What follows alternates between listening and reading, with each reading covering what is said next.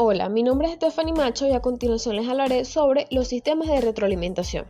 En primer lugar, la retroalimentación es un mecanismo de control de sistemas en el cual los resultados obtenidos de una tarea o actividad son reintroducidos en el sistema con la finalidad de incidir o actuar sobre las decisiones o acciones futuras, bien sea para mantener el equilibrio del sistema o para conducir el sistema hacia uno nuevo.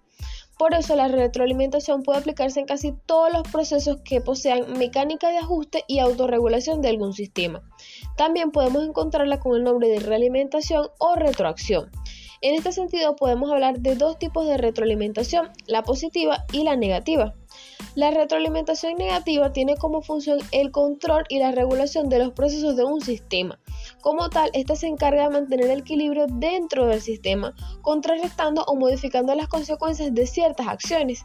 De allí que se asocia a procesos homeostáticos o de autorregulación. Por ejemplo, un sistema de calefacción está realimentado negativamente, ya que si la temperatura excede la deseada, la calefacción se apagará o bajará de potencia, mientras que si esta no la alcanza, aumentará de fuerza o seguirá funcionando. ¿Qué otros ejemplos creen ustedes que sean importantes en el caso de este tipo de retroalimentación?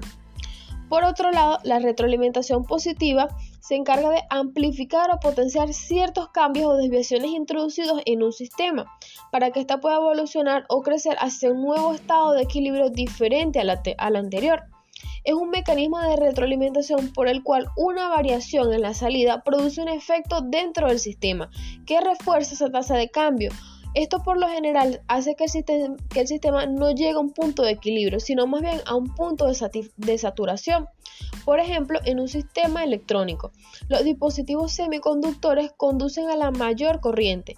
Cuanto mayor sea su temperatura, si estos dispositivos calientan en exceso, conducirán mejor por lo que la corriente que los atraviese será mayor porque estos se seguirán calentando hasta su destrucción si no se evita con otro dispositivo que limite o impida el paso de la corriente. ¿Qué otro ejemplo creen ustedes que sean importantes?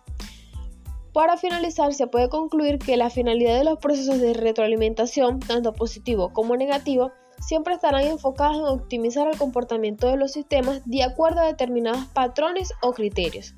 Muchas gracias por su atención.